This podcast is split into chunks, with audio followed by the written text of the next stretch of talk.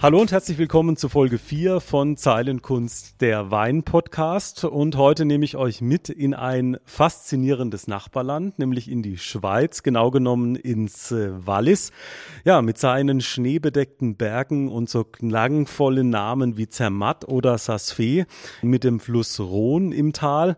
Es ist nicht nur eine atemberaubend schöne Landschaft, sondern auch ein besonders faszinierendes und besonders einzigartiges Wein Weinanbaugebiet mit fast 5000 Hektar, sogar das größte in der Schweiz.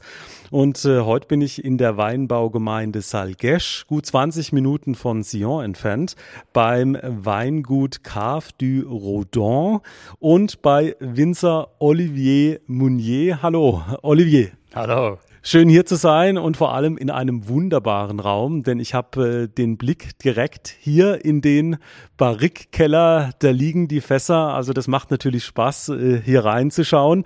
Für die Hörer ist es bestimmt interessant. Äh, das Wallis kennt man vielleicht auch vom Wandern oder von äh, Dokumentationen, von Filmen. Aber in puncto oder in Bezug auf den Wein und den Weinbau, was ist denn hier im Wallis beim Wein so außergewöhnlich? Also was sicher spannend ist, ist diese Alpine-Weinkultur. Also wenn wir hier da draußen sitzen und Wein trinken inmitten der Reben, sieht man auch Gletscher. Und das ist etwas, was man nicht äh, überall sieht. Das ist sicher etwas äh, Einzigartiges. Die Sortenvielfalt ist sicher auch etwas ganz Spannendes. Wir haben über 50 AOC-Sorten, darunter auch Autochtone. Und ganz unbekannt ist es ja unseren Nachbarn nicht, die Weine vom Wallis. Also äh, fast jeder Tourist hat schon mal ein Fondant getrunken oder ein Dol.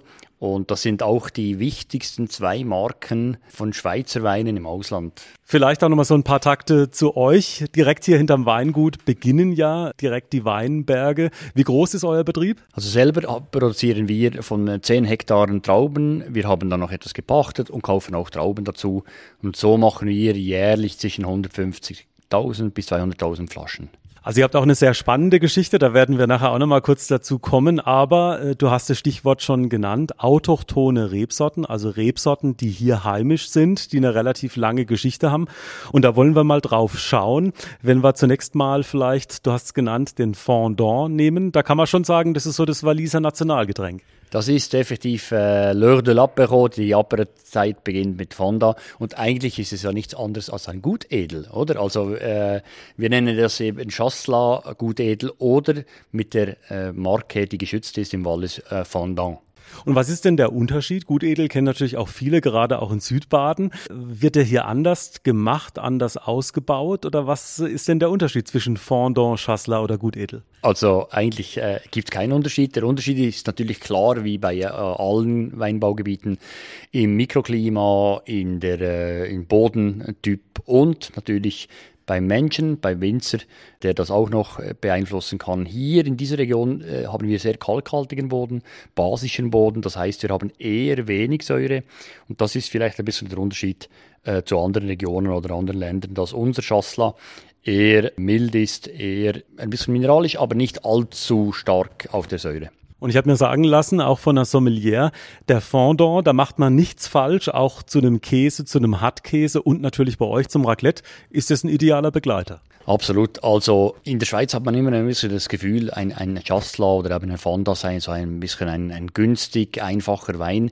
Das muss überhaupt nicht sein. Ich habe schon 20, 30-jährige Gutedel getrunken, die einen Riesenspaß gemacht haben. Ich denke, das kommt noch ein bisschen aus der Zeit der 80er Jahre, wo es einfach wirklich Massenware war, wo wir wirklich sehr viel Quantität äh, produziert haben. Aber in den letzten 20, 30 Jahren ist das so viel gegangen, dass das wirklich mittlerweile ein hervorragendes skulle trengist. Und bei euch das Klima, du hast vom Mikroklima gesprochen, aber generell das Klima hier bei euch im Wallis, die Rhone, die entspringt ja auch hier im Wallis, äh, habe ich auch neu dazu gelernt und läuft ja dann nach Frankreich bis runter ins Mittelmeer, also das bekannte Rhontal, das ist die Rhone, die von hier ähm, kommt. Generell äh, war auch die Rede von einem Steppenklima hier im Wallis. Ist es tatsächlich so, ist es hier so trocken? Es gibt Regionen ganz, ganz hier in der Nähe im Naturpark Finfäsch, wo es effektiv ein Steppenklima gibt. Da gibt es sogar äh, Skorpion Regione. Es ist eine riesen Biodiversität. Wir haben ornithologisch sehr viel zu bieten hier. Und wir haben so im Normalfall, äh, wir reden jetzt nicht vom Jahr 21, haben wir so 500 bis 600 Millimeter Regen. Äh, das tönt nicht nach wenig und trotzdem ist es wenig, weil die Niederschläge sind dann vor allem im Winter und im, im Sommer haben wir eigentlich sehr, sehr trocken. Wir haben im Herbst dann äh, schöne Winde, vor allem Föhn, warme Winde, die es erlauben, auch äh, spätreife Weine zu machen. Also unsere Dessertweine sind hier hervorragend, genau aus dem Grund. Kein Nebel, viel, äh, viel Wind und, und trocken. Das ist natürlich ideal für, äh, für so Spätleseprodukte. Jetzt wollen wir natürlich einiges über diese autochthonen Rebsorten äh, sprechen. Fondant hast du gesagt, aber den gibt's eben auch in Deutschland, Gutedel und Chasselas. Was ist denn so für dich die Sorte, die Rebsorte des Wallis, die nur hier gedeiht? Also so ein bisschen der Exportschlag schlechthin ist ein bisschen eine Petit d'Arvin und beim, beim Weißen und beim Roten, der Gournalin, das sind so wirklich die, die äh, eine riesen, äh, riesen äh, Hype momentan haben. Also Spitzengastronomie, Sommeliers, äh, Weinjournalisten international, die stürzen sich ein bisschen auf diese beiden Sorten, obwohl das sie eigentlich ähm, nicht wirklich, äh, dass sie wirklich eine Rarität sind. Ich selber finde den Humani Blanche noch ganz, ganz spannend, weil es ist, äh, er lebt von der Geschichte und äh, ist eher nicht so ein Blöfferwein, ist eher ein bisschen mineralisch, äh, man muss ihn ein bisschen entdecken. Äh, da gibt es dann noch die kleinen äh, Flächen, Lafnetja, Himberja, äh, ja, von denen leben wir nicht. Das wird, da, davon wird vor allem viel erzählt. Aber Arvin, Gournelin und, und, und so, das äh, Humani Rouge, das sind so Sorten, die wir wirklich auch gerne anbauen. Dann würde ich sagen, lass uns doch einfach mal schauen auf diesen Petit Arvin und auf den Cornalin.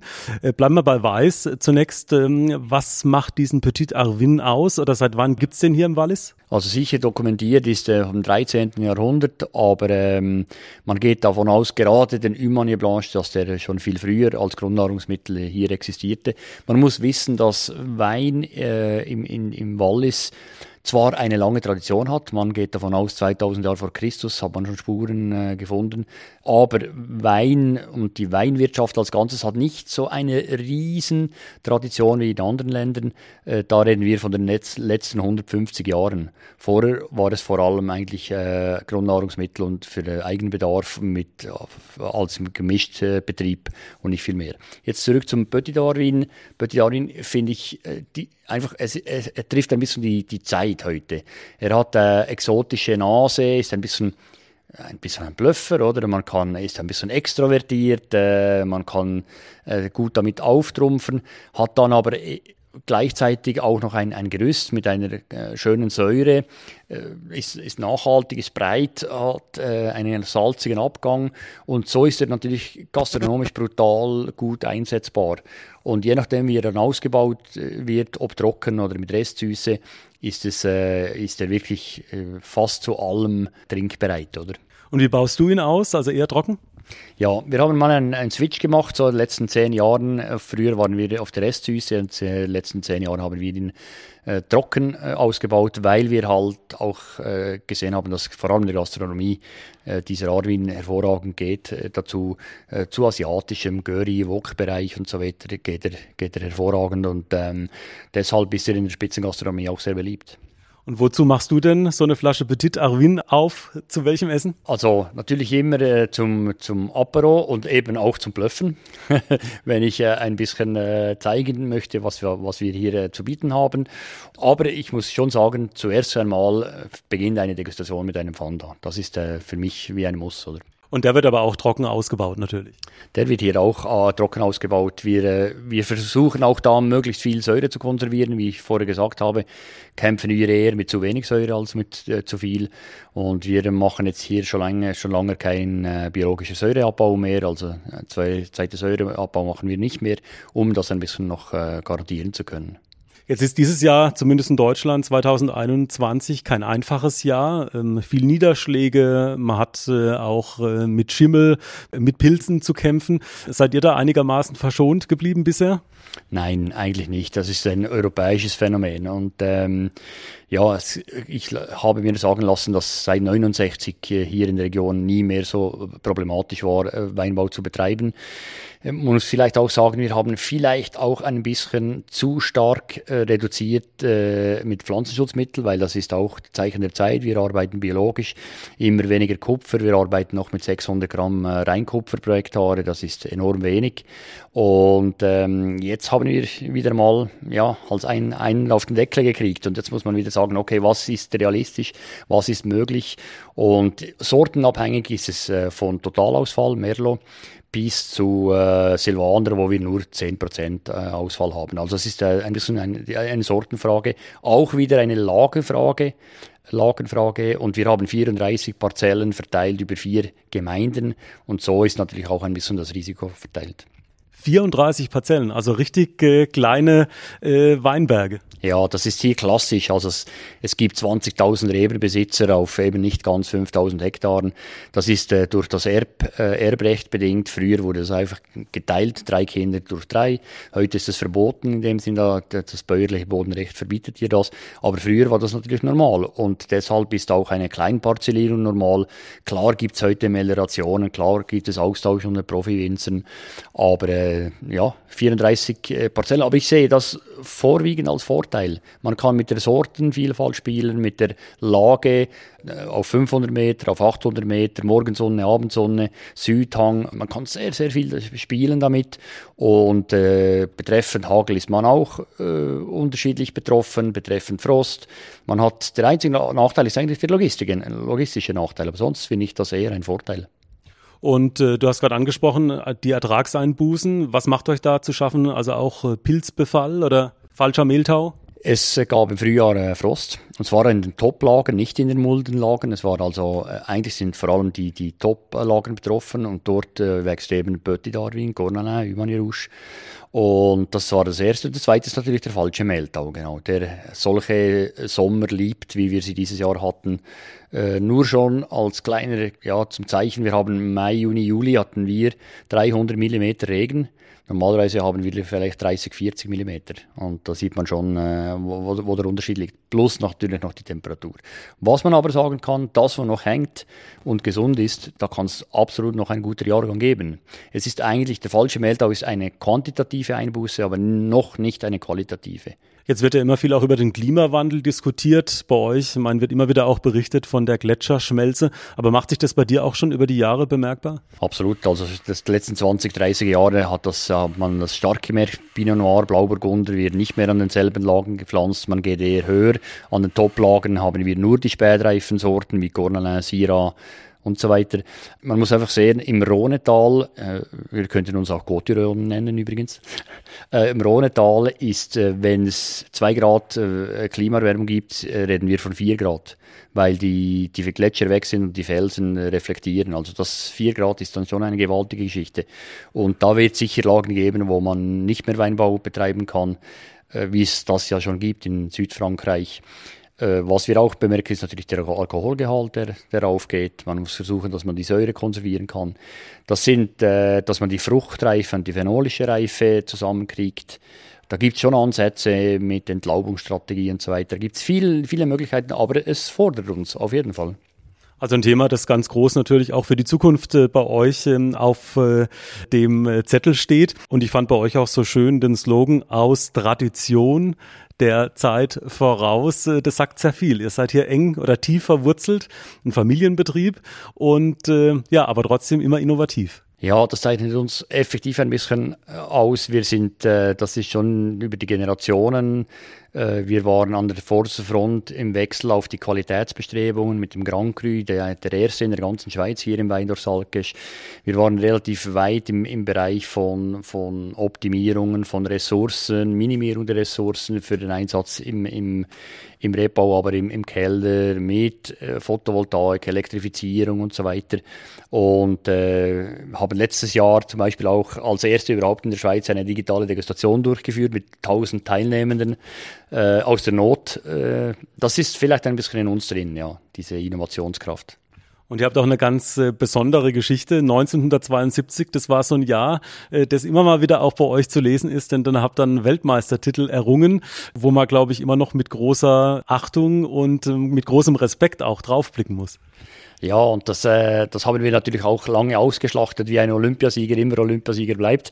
Aber es ist in der Tat äh, ein bisschen äh, speziell gewesen. Der Branchenverband hat mitgeteilt, äh, Schweiz macht auch mal mit an einem äh, Weinwettbewerb. In Ljubljana war das. Und wir haben da mal eingeschickt und äh, waren völlig überrascht, muss man schon sagen, dass wir unter 34 Nationen den besten Rotwein äh, produzieren durften. Und ich habe viel, viel später erfahren, dass es tatsächlich die, die große Nation Frankreich einen Rekurs eingelegt hat und gesagt hat, es kann nicht sein, dass ein Schweizer Wein der beste äh, Wein äh, der Welt war. Und ja, ich mag mich als Kind natürlich noch erinnern, dass ich immer an der Etikettiermaschine diese Goldkleber äh, geklebt habe, Mittwochnachmittag und Samstag. Und das, mich hat es auch sehr stark geprägt. Und für uns war so ein bisschen der Startschuss in das Qualitätsdenken, ja. Und es liegt natürlich schon einige Jahre zurück, aber es war ein Pinot Noir, glaube ich, mit dem ihr diesen Erfolg errungen habt. Gibt es den Wein eigentlich noch im Sortiment, also die Art des Ausbaus? Ja, den Wein gibt es noch. Er heißt Perle du Rodan, seitdem dass er gewonnen hat. Äh, die Goldmedaille haben wir jetzt weggelassen, aber sonst gibt es den Perle du Rodan noch, ja. Also eine wirklich besondere Geschichte auch bei euch. Du hast es auch angesprochen, der Grand Cru, die Grand Cru-Lage, da wart ihr Vorreiter. Das heißt, es sind die ganz besonderen Lagen, die man damals definiert hat und auch äh, geschützt hat, also spezielle Lagenbezeichnungen. Da war die Gemeinde mit äh, ein paar Winzern, die da wirklich Vorreiter waren, weil es gab noch gar keine AOC, es gab noch gar keine Mengebeschränkung im, im, im Wallis, in der Schweiz generell. Und im 88er Jahrgang hat man das erste Mal das eingeführt. Es sind nicht unbedingt die Lagen, das auch, aber man muss sich jedes Jahr neu bewerben. Am Schluss gibt es noch eine Degustation. Und das ist vielleicht der Unterschied zu den Franzosen äh, Grand Cru-Lagen. Äh, man muss sie zwar anmelden, sie sind fünf Jahre drin, aber man muss jedes Jahr die Kriterien erfüllen mit der Mengenbeschränkung und mit der Öxle und so weiter. Heute ist das weniger mehr Thema. Damals war, ein, äh, war es eine Revolution, heute ist der Grand Cru natürlich, äh, unsere Weine sind alle Grand Cru, deshalb ist es weniger wichtig mehr, aber damals war es enorm wichtig für die Zusammenarbeit und die Vermarktung natürlich auch von, vom Salkischer Wein. Jetzt haben wir also bei diesem Petit Arvin äh, beim Weißen mal äh, so ein bisschen genauer drauf geschaut und du hast gesagt, bei den Roten ist es der Cornalin, der hier auch eine lange Geschichte hat. Ja, genau. Der Cornalin auf Französisch, genau, ist äh, eine Mimose. Ist also ein ganz heikle Rebsorte. Das ist auch der Grund, weshalb dass er in den 70er Jahren fast verschwunden ist, weil damals wollte man vor allem Blauburgunder, Pinot Noir pflanzen und Chasselas, weil man eben Mengen produzierte. Und der Cornalin erfordert die besten Lagen. Er hat äh, gerne Probleme mit Sonnenbrand, mit Magnesiummangel, äh, alternierende Erträge. Die Spitzen kommen nicht ganz reif und da muss man diese abschneiden. Sehr, sehr ein aufwendiger Wein, aber wenn er gelingt, ist es natürlich ein hervorragender Wein. Also das heißt, das ist nicht in jedem Jahrgang möglich, dass das tatsächlich funktioniert, oder? Nein, es ist effektiv so, dass man jedes Jahr äh, enorm viel geben muss. Es braucht auch Top, Top Trauben, damit man einen guten Wein machen kann. Und äh, er wird dann schön fruchtig, so Cassis, Blaubeeraromatik und hat eine äh, schöne Säure, hervorragend zu, zu Wild zum Beispiel äh, oder auch zu einem Walliser Teller und ist sehr, sehr lagerfähig auch. Wenn man es jetzt nimmt, Rot und Weiß hatten wir es jetzt gerade eben. Wie ist da bei euch das überhaupt vom Rebsortenspiegel das Verhältnis? Ihr habt insgesamt ja 10 Hektar Rebfläche und kriegt noch Trauben dazu, hast du ja gesagt. Ja, wir sind äh, eigentlich ein bisschen ein Spinnerbetrieb. Wir haben über 30 äh, verschiedene Rebsorten. Äh, allerdings war früher natürlich vor allem der Pinot Noir äh, vorherrschend. Das ist immer noch die wichtigste Sorte mit 40 Prozent. Und dann verteilt sich schon ziemlich stark. Die Region Salkisch ist eher traditionellerweise Rotwein, weil wir eben basischen Boden haben. Und äh, Cornelin, Syrah, Humanie lieben das sehr, sehr gerne, auch äh, Pinot Noir. Und äh, 60 ist rot, 40 ist äh, weiß. Also noch deutlich äh, der Rotüberhang. Äh, jetzt gibt's ja auch den Dol, den viele kennen. Das ist ja eine Cuvée aus Pinot Noir und Gamay. Ähm, ist es denn sozusagen auch irgendwie so ein Erbe aus der Vergangenheit oder ist es nach wie vor noch in? Das ist ein ganz, äh, eine spannende Frage, weil sie ist top aktuell. Äh, wie ich eingangs erwähnt habe, Dole ist eigentlich immer noch eine der wichtigsten Marken im Ausland, aber eine Tendenz klar abnehmend äh, vom Verkauf. Man ist sich gerade hier im Überlegen, ob man eine neue Dole-Rezeptur definiert, damit man den Dole wieder besser verkaufen kann. Weil uns sterben ein bisschen die Kunden aus, die einfach den klassischen Dole Pinot äh, kaufen und genießen, äh, weil die Tendenz natürlich ein bisschen eine andere ist. Und deshalb ist die Frage, ob man da eine neue Rezeptur definiert. Wenn du die machen könntest, was würde da reinkommen oder was wäre so dein Dol der Zukunft? Der Dol der Zukunft, jetzt bleibe ich mal traditionell, der Dol der Zukunft ist der Dol der Vergangenheit. Ich würde den Dol so lassen, Pinot Noir Gamay, ganz klar, würde diese Marke so lassen, weil wir können mit x anderen Sachen spielen, oder? Man kann Assenblagen machen, Fantasiebezeichnungen machen und so weiter. Ich bin jetzt diesbezüglich eher ein Traditionalist und sage, der Dol hat irgendwann wieder mal seine Zeit, wie zum Beispiel der Rosé. Rosé war fast vergessen in den 80er, 90er Jahren und jetzt ist er wieder voll im Kommen. Keiner weiß genau warum. Das wird vielleicht beim Dol auch wieder mal so sein. Also da ist Bewegung drin, es wird äh, auch intensiv äh, diskutiert. Gibt es eigentlich bei euch einen engen Austausch, auch mit Winzern, ähm, jetzt gerade in Deutschland oder angrenzend in Südbaden oder ist da jeder für sich? Also ich weiß von meinen Winzerkollegen im, im, im Thurgau, dass äh, eigentlich ein, ein guter Austausch ist mit, der, mit dem süddeutschen Raum. Hier äh, im Wallis äh, orientiert man sich stark in Richtung Frankreich. Also wir sind eher ein bisschen die Westschweiz-Frankreich-Mentalität äh, diesbezüglich. Der Austausch unter Winzer natürlich lokal ist klar, national auch noch. Es gibt so Winzervereinigungen, zum Beispiel Memoire de Vin Suisse, das sind die äh, 50 Winzer, die sich äh, jährlich treffen. Und da gibt es noch andere so äh, Organisationen, Branchenverband natürlich auch. Es gibt eigentlich einen reger Austausch. International kommt es ein bisschen darauf an, was du für eine Philosophie hast. Also wir, wo jetzt noch Bio, biodynamisch machen, wir schauen immer ein bisschen auf diese äh, Winzergruppen rund um Pierre Masson, äh, Andrew Laurent, vielleicht eher Südtirol und so. Da hat man dann vielleicht eine andere, einen anderen Fokus als ein Winzer, der eine, eine andere Priorität hat. Genau, das gesagt, biodynamisch. Seit wann habt ihr den Betrieb umgestellt oder läuft die Umstellung noch? Und was war so der ausschlaggebende Punkt? 2006, 2007 habe ich Weiterbildung gemacht, eben mit Andrew Laurent, der äh, leider verstorben ist, aber damals sehr intensiv für Südtirol äh, aktiv war. Zum Beispiel Manningor ist so ein Großbetrieb, äh, den er umgestellt hat. Das hat mich äh, inspiriert, vor allem eigentlich aus der Überzeugung, dass man diese Fruchtreife äh, und die Zuckerreife besser zusammenkriegt mit Biodynamik. Das war der ausschlaggebende Punkt. Wie kann ich Zuckerreife nach hinten schieben und die Fruchtreife nach vorne? Und äh, hat es mir immer ein bisschen mehr den Ärmel reingenommen in der Ausbildung. Man lernt dann spannende Leute kennen und wir haben in 207 begonnen. Wir sind nicht äh, Demeter zertifiziert weil wir eben auch da ein Gemischbetrieb sind mit Zukauf von Trauben und so weiter. Wir sind, wir haben äh, Trauben bzw. Weine, die biozertifiziert sind, aber der Ganzbetrieb ist es, ist es nicht.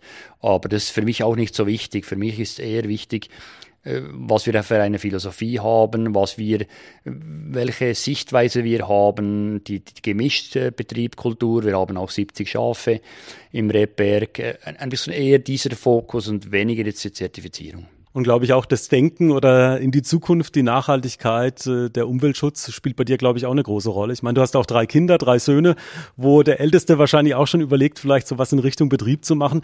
Grundsätzlich denkt jeder Winzer nachhaltig, weil man pflanzt, man hat drei Jahre keinen Ertrag und dann 40, 50 Jahre diese Reben. Also so gesehen ist es eigentlich schon mal klar. Wir haben das vielleicht ein bisschen noch mehr akzentuiert mit unserer sogenannten enkeltauglichen Landwirtschaftsphilosophie. Die kam daraus, dass ich sagte, die erste Generation hat hat vor allem um die Existenz gekämpft. Da ging es darum, dass man etwas zu essen hat auf dem Tisch. Die zweite Generation hat den Wechsel von der Menge, wo man auch Geld verdient hat, in die Qualität geschafft. Und dann war es mit meiner Frau Sandra und ich das Thema, was ist unser Beitrag? Und unser Beitrag muss sein, dass wir wieder dem Boden etwas zurückgeben. Das war eigentlich ein bisschen der, der Hauptaufhänger. Und da haben wir dann, basierend auf dieser Philosophie, haben wir dann immer wieder mehr aufgebaut. Vielleicht noch ein paar Worte auch zu euch. Du hast gesagt, deine Frau Sandra ist auch im Betrieb. Jetzt seid ihr ja beide studierte Betriebswirte und äh, ich habe mir sogar notiert, du warst äh, in einer Informatikfirma Mitinhaber. Das heißt, so die Weichen Richtung Wein waren bei dir nicht von Beginn angestellt. Ja, als Winzersohn äh, ist man halt auch ab und zu mit Tränen äh, in, den, äh, in den Augen äh, am Samstag in den Reben, anstatt Fußball zu spielen. Und, und da gibt's dann die Phase, wo es wieder äh, cool ist, äh, Winzersohn zu sein. Und bei mir war es vielleicht auch ein bisschen ein, per Zufall schlitterte ich ein bisschen in diese, in diese IT-Branche, blieb da hangen, habe eine eigene Firma gegründet. Und dann, als es das Thema Nachfolge war, hat es mir dann wirklich wieder Ärmel Ärmel reingenommen und ich habe gesagt, doch, ich komme zurück, das muss weitergehen, diese Geschichte. Und ich bin auch äh, dankbar dafür, aber ich bin auch sehr dankbar dafür, dass ich vielleicht mit Open-Minded ein bisschen äh, zurückgekommen bin äh, auch ein gutes Beziehungsnetz hatte zu unseren Kunden, eben diese, dieser Austausch hatte mit anderen Branchen. Das hat mir sehr viel geholfen, um die Philosophie zu definieren, die wir heute haben. Wie würdest du die ganz kurz beschreiben, die Philosophie, oder was ist dir auch wichtig, vielleicht auch für die nächsten Jahre? Das ist eigentlich die enkeltaugliche Landwirtschaft auf allen vier Ebenen. Vier meine ich mit äh, ökologisch, ökonomisch, sozial und wir haben auch eine vierte gemacht, das ist die emotionale Nachhaltigkeit. Für uns ist es sehr wichtig, dass wir die Kunden kennen, dass unsere Kunden Vertrauen haben, dass unsere Kunden zu jeder Tages- und Nachtzeit unseren Betrieb anschauen können. Und äh, wir haben nichts zu verstecken. Wir möchten das im Gegenteil zeigen. Wir, wir zelebrieren das auch, indem dass wir Anlässe haben, indem dass wir äh, äh, Wanderungen machen mit den, mit den Gästen und Kunden, damit dass wir eben das auch zeigen können. Also für uns ist es relativ wichtig, dass wir eine gute Kundenbeziehung haben und, und unsere Philosophie, unser Stallgeruch, wie ich das auch nenne, äh, rüberbringen können. Das kann ich wirklich sagen, man wird mit offenen Armen äh, bei euch äh, empfangen und kann überall sozusagen wirklich so ein bisschen auch hinter die Kulissen schauen. Und äh, spannend fand ich bei euch auch äh, Stichwort, äh, wo wird der Wein denn hinverkauft? Ihr trinkt relativ viel hier im Wallis oder in der Schweiz selber? Ja, bei uns ist weniger im Wallis. Wir haben 70 Prozent des Weines geht in die deutsche Schweiz und da Privatkundschaft. Und äh, wenn man für die Schweiz als Ganzes äh, redet, dann sind es nur zwei Prozent, die exportiert werden.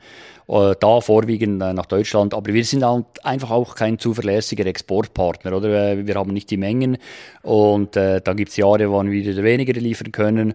Und deshalb ist es schon so, dass vorwiegend in der Schweiz getrunken wird. Wobei, dass man sagen muss, der Schweizer trinkt 60 Prozent ausländischen Wein und nur 40 Prozent Schweizer Wein. Also wir haben sowieso zu wenig Wein. Und wie ist generell trotzdem so das Image des Schweizer Weins? Wenn man jetzt in Deutschland in eine Weinhandlung geht, dann kriegt man natürlich Italien, äh, französische Weine oder auch aus Übersee. Aber Schweiz ist doch irgendwo so ein Nischensegment. Ist der Schweizer Wein da vielleicht auch unterbewertet? Ich denke absolut. Es gibt vielleicht zu viele Durchschnittsweine, die zu teuer sind in der Schweiz und die Top-Weine sind eher zu günstig. Aber wenn man die Tendenz anschaut, die Spitzensommeliers, wie ich es schon gesagt habe, oder eben auch äh, Weinjournalisten aus der ganzen Welt, die werden auf einmal aufmerksam und wenn sie etwas ganz Spezielles rauszücken äh, möchten, dann äh, nehmen sie gerne mal einen Wein äh, aus der Schweiz und äh, so soll es auch sein. Aber äh, es liegt auch ein bisschen an uns. Wir Schweizer sind vielleicht auch ein bisschen zu scheu, um uns zu zeigen. Klar gibt es immer wieder Winzer, die an die Prowein gehen zum Beispiel. Es gibt auch Winzer, die erfolgreich äh, mehr exportieren als diese zwei Prozent. Aber man muss es auch nicht unterschätzen. Der Aufwand ist halt schon, schon relativ groß, gerade als Weingut wie wir jetzt, Familienbetrieb, wo noch von Wurmerde bis Google Business alles selber machen, oder? dann ähm, bleibt vielleicht nicht so viel Zeit, um, um ins Ausland zu reisen. Und bei dir muss man sagen, du hast ja das Winzerwissen dann sozusagen nochmal extra äh, dazugeholt, hast, äh, glaube ich, an der Weinfachschule in Wädenswil auch studiert. Ähm, also hast da einfach nochmal eine, eine zweite Ausbildung gemacht. Ja, ich habe dann effektiv als 38-jähriger Mann mit, mit jungen Leuten, die schon auf der ganzen Welt Wein gemacht haben, aber äh, eben noch nicht äh, äh Winzermeister waren, äh, studiert. Das war eine sehr spannende Zeit, wo wir gegenseitig uns äh, befruchtet haben. Bei mir war es einfach so, ich wusste zwar, äh, wie man es macht, aber ich wusste nicht warum. Und dieses Warum wollte ich wirklich äh, rausfinden, damit dass ich wirklich auch entscheiden kann, ist es richtig, so weiterzufahren oder muss man es ändern oder was ist gut, was weniger gut. Das hat mir wirklich einerseits dieses Wissen ge gebracht, andererseits ein ganz gutes Beziehungsnetz zu Top-Kolleginnen und Kollegen der Schweiz, wo wir wirklich auch noch heute äh, Austausch machen. Und den Schritt hast du rückblickend, man, man merkt es bei dir, mit welcher Leidenschaft du über äh, deine Geschichte, aber auch über das Weingut erzählst, hast nie bereut. Mir hat einmal jemand gesagt, weißt du, warum das ein Auto einen kleinen Rückspiegel hat und eine große Frontscheibe? Und das ist eigentlich die Antwort drauf. Äh, ich bin der Typ, der eher vorwärts schaut. Klar, man muss die Geschichte auch anschauen, man muss die Traditionen bewahren, die Familienbetrieb, aber äh, vorwiegend schaue ich nach, nach vorne und ich bin, äh, ich bin glücklich so, wie es jetzt ist, auch wenn es Momente gibt, die hart sind. Ein Winzer hat nicht nur immer äh, ein Glas äh, vor sich und äh, äh spricht mit, mit Gästen, aber als Ganzes ist es ein, ein wunderschöner Beruf. Es ist vielleicht mehr als ein Beruf, es ist eine Berufung. Und man merkt, die Kommunikation spielt äh, auch eine Rolle. Jetzt sind gerade äh, momentan ja die Weingüter hier im Wallis geöffnet und ich habe es vorhin mitverfolgt. Du bist zu jedem Tisch, zu allen Gästen, die gekommen sind, hast mit denen kurz äh, auch äh, paar Worte gewechselt. Du lebst es auch und Kommunikation ist, glaube ich, in dem Bereich auch äh, extrem wichtig.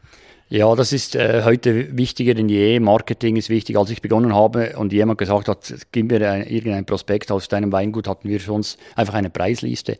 Heute undenkbar äh, in der Zeit, wo man Online-Marketing äh, machen muss äh, und so weiter. Das ist vielleicht auch ein bisschen ein Vorteil von meiner Vergangenheit, beruflicher Vergangenheit. Äh, als Projektleiter früher hatte ich immer mit Menschen zu tun, das liegt mir auch. Und heute ist es nicht anders. Ich habe wieder mit Menschen zu tun und ich, äh, jeden Tag lerne ich neue äh, Leute kennen aus verschiedenen Branchen, verschiedenen Ländern. Äh, und das ist so spannend, äh, mit, mit denen zu, zu reden. Und man kann von jeder Person etwas lernen, wenn man offen ist. Ja, sehr schön. Man könnte schon fast sagen, ein schönes Schlusswort. Aber jetzt muss ich noch wissen, wenn ich hier in den Keller schaue, was äh, liegt hier in den schönen äh, Fässern? Cave du Rodin steht hier drauf, Munir, Weine, Salgesch, Wallis. Was reift da sozusagen vor sich hin? Ja, im Barrique ist vorwiegend Rotwein. Wir haben da die Spitzen äh, Pinot Noirs äh, drin. Wir haben etwas äh, Merlot für den Merlot Syrah mit dem Namen Merci. Das sind die Hauptsorten, die wir haben. Dioli Noir, eine junge Sorte, die es vor allem in der Schweiz gibt. Und äh, wir lagern die zwischen 6 Monate und 36 Monaten und haben ca. 120 bis 180 Barrikfässer. Und wenn wir beim Thema Fass und Holz sind, dann ist was bei dir auf der Nase. Da vorne steht auch äh, sozusagen äh, der Name, so ein großer Werbeflyer, Barrique Eyewear. Und da habe ich gestaunt. Das habe ich noch nicht gehört. Aber erklär du vielleicht, aus was ist deine Brille gemacht? Ja, das ist so ein emotionales Nachhaltigkeitsprojekt. Ich habe einen guten Freund, einen äh, Rotary-Kollege, Markus Marienfeld, der seit 30 Jahren äh, eine Brillenmanufakturei hat hier in, im Wallis. Und wir haben da mal ein bisschen philosophiert und er hat meine Idee aufgenommen aus diesen Barrikfässern äh, auch, auch äh, entsprechende Brillen zu, zu produzieren. Und äh, seit ein, gut einem Jahr produziert er die auch international. Und jedes Mal, wenn man zu einem Optiker geht, dort diese Barrique Eyewear kauft, kriegt man auch entsprechende Flasche von Gaf Rodan. Auch so ein cooles Projekt, äh, das, äh, das mich motiviert hat äh, zu, zu machen.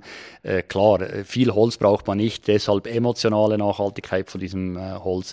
Aber hat auch wieder ja, ganz spannende Kontakte gegeben und äh, ich habe die Optikerwelt kennengelernt, die kannte ich vorher überhaupt nicht, war auch sehr spannend. Und was hast du auf der Nase? Weißt du das, welches Fass das war? Ja, es ist ein Gournalin. Es ist auch die Form eines Gournalins. Es gibt vier verschiedene Formen, Arvin, Haida, Gournalin und Humani Rouge. Und das ist jetzt die Gournalin-Form und da war auch Gournalin drin. Also aus Tradition der Zeit voraus, das passt ja auch hier äh, bestens. Dann äh, wünsche ich dir auf jeden Fall äh, alles Gute auch für die Zukunft. Aber es kommt in dem Podcast immer noch zum Schluss, das hatte ich noch gar nicht verraten, ein besonderer Moment, denn es geht um eine Flasche, die der Winzer auswählt zum Thema Zeilenkunst, also wo die größte Zeilenkunst deiner Meinung nach drinsteckt, in welchem Wein. Und den würde ich mit dir vielleicht gern ein Glas probieren und dass du mir noch kurz erklärst, warum steckt in diesem Wein die größte Zeilenkunst. Da wäre ich sehr gespannt drauf. Olivier, was hast du jetzt Schönes mitgebracht? Ein schönes gelbes Etikett. Da sieht man oben sogar so im Anschnitt so Bergspitzen. Das ist Wallis. Genau, das ist das Rhonetal mit, mit der Rhone, das ist unser Etikett mit dem Bortelhorn, das ist ein, ein Berg im Simplon-Gebiet.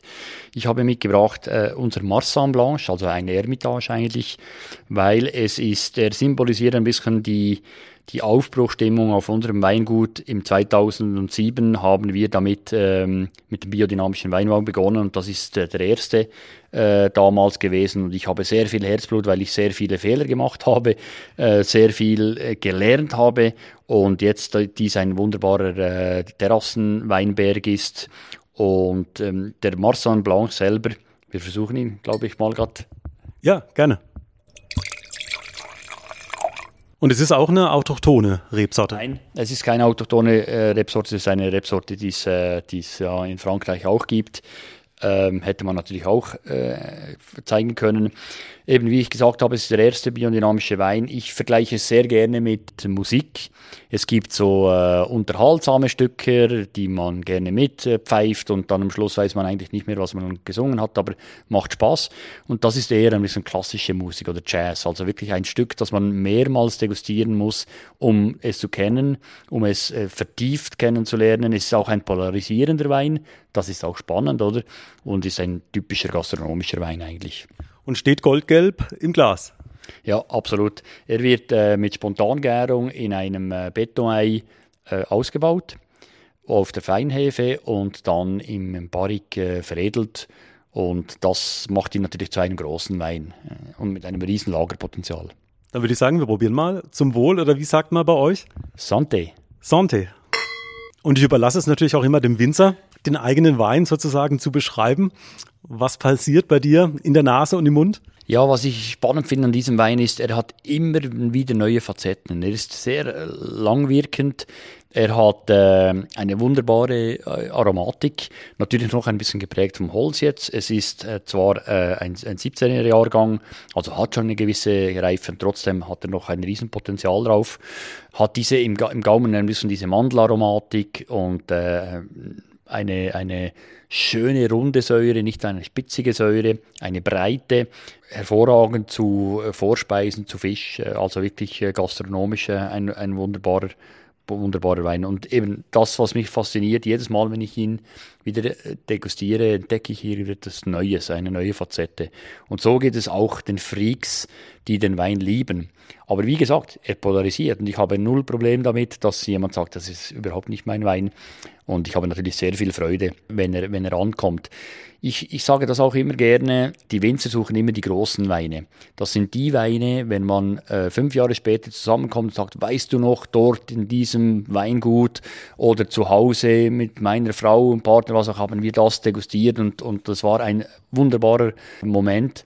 Das sind diese Momente, die wir suchen als Winzer. Man muss auch sagen, man merkt, er bleibt im Abgang auch ganz lange ne, im Mund. Ja, absolut, genau. Es ist wirklich sehr ein breiter Wein. Äh, und, und es ist auch nicht ein, ein easygoing Wein. Also es wäre jetzt nicht, wenn 30 Grad ist, draußen so zum Apero ein, äh, das wäre der völlig falsche Wein, oder?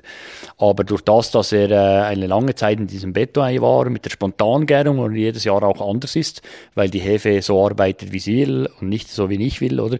Und das ist so der Inbegriff, es ist zwar kein Naturwein, wir ver verwenden Schwefel, aber es ist ein bisschen der Inbegriff von unserem Handwerk im Sinne eines Naturbegleiters und nicht im Sinne eines Winemakers. Und ähm, jetzt ist er so schön im Glas, aber du hast gesagt, der hat ja auch schon viel Kraft und Nerven gekostet. Was macht den Anbau so schwierig oder wo steckt da sozusagen äh, das Detailwissen dann drin? Das ist eigentlich ausschließlich im, im, in den Reben selber. Äh, Terrassenbau hier in, in, in Salkesch mit so wenig Niederschläge, mit, äh, im Beginn mit 0,8 Prozent äh, organische Substanz, nach 80 cm kommt das Muttergestein, dann hast du einfach äh, enorm viel Schwierigkeiten, bis der Boden aufgebaut ist, oder?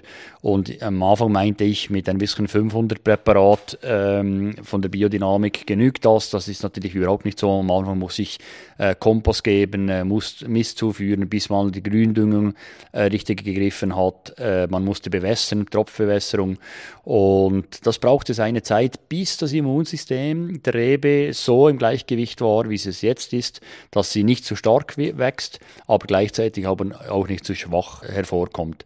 Und klar, Terrassenlage Marsan Blanche biodynamisch, da reden wir von 300, 400 Gramm, ähm, die wir da rausholen pro Quadratmeter. Also ganz, ganz äh, geringe äh, Menge. Aber das macht es nochmals spannend und es ist vor allem der Prozess, wie ich äh, gelernt habe, mit Biodynamik umzugehen, welcher mich verbindet mit diesem Wein. Also man muss wirklich sagen, ein Wein, in den man sich vertiefen kann, spannend und äh, ja, also wirklich eine besondere Erfahrung, einen Massan Blanche zu probieren, auch für mich äh, eine neue Erfahrung. Ja, du bist unglaublich umtriebig. Gibt's denn schon zum Schluss noch ein äh, Projekt, ein neues Projekt, das dir so vorschwebt? Oder? Das letzte Projekt ist, wir haben Pinotage angepflanzt, also eine südafrikanische Rebsorte. Das kommt äh, die Überlegung von der Klimaverschiebung, dass die in 20, 30 Jahren vielleicht richtig ist. Äh, da haben wir den ersten Wein und das nächste Projekt, das ansteht, wir haben Divico gepflanzt. Das ist eine äh, robuste Sorte, also pilzwiderstandsfähige Sorte die ziemlich aufkommt. Hier äh, haben wir ein Projekt gemacht mit äh, rundherum eingezäunt, äh, Hochstamm und da werden das ganze Jahr die Schafe, die Western-Schafe weiden, so dass wir eigentlich gar nichts machen in dieser Reben, also ausgelaugt wird durch die Schafe äh, höchstens noch äh, gegipfelt, wie ihr glaube ich sagt. Und äh, sonst wird an diesem Rebberg nichts gemacht. Das ist ein bisschen das nächste Projekt. Äh, die Idee wäre noch, aber das ist dann vielleicht ein Hürdenmarathon in der Bürokratie, dann noch ein schwebendes äh, Photovoltaikdach das mobil ist, äh, aufzubauen über diese Parzelle, weil sie direkt an eine Industriezone ragt und so ich den Strom eigentlich verwenden könnte. Also man spürt's bei dir, Ideen gibt's viele.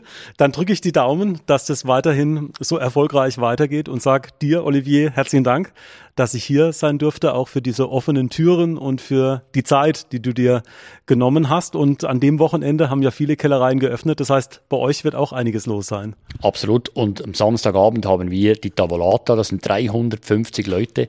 Das machen wir mit sechs Winzern zusammen inmitten der Rebe mit 350 Gästen. Das wird ein, ein, ein super Anlass und ich freue mich darauf. Und da gibt's dann wahrscheinlich auch was Feines zu essen. Da gibt's was Feines zu essen und sicher auch etwas Feines äh, zu trinken.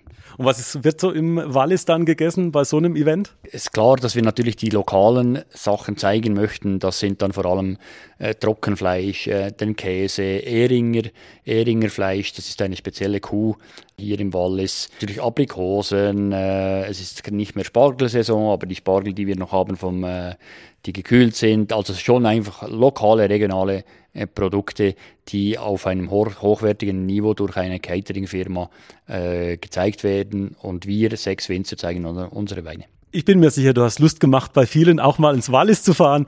Dann äh, viel Spaß und weiterhin alles Gute. Danke dir. Danke für das Gespräch.